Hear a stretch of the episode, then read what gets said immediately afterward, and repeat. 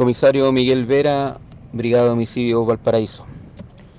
Personal de la primera agrupación de la Brigada de Homicidio Valparaíso, en coordinación con el Ministerio Público de Valparaíso, concretó el día de ayer la detención de un sujeto de 25 años de edad por su participación en un homicidio con arma de fuego, hecho ocurrido el 11 de febrero del año 2020 en el sector de Cerro Alegre de la comuna de Valparaíso. El sujeto se encontraba prófugo desde hace exactamente un año y su detención se realizó en el sector de Camino Piguchén, sector La Nogalada, comuna de Putaendo, siendo puesto a disposición del juzgado de garantía de Valparaíso en el día de ayer.